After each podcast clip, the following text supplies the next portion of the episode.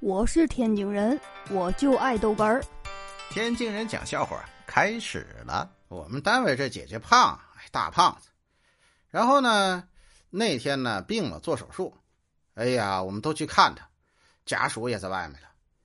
等了半天，一会儿大夫出来了，满头大汗呢。哎，哎，我我我我尽力了啊，尽力了。怎怎怎怎么这这姐姐这就没了是怎么着？哎，这都让我们看看。哎，你你你你你们别别别闹！我说我尽力了，我们五个人都没把他抬上去。再再再叫几个人。哦哦，太胖了。呃，我我我们给帮个忙吧。哎呦我的妈！这一说到上班啊，就说到放假。你说我们五一的时候放假嘛？然后啊，哎，倒霉加班。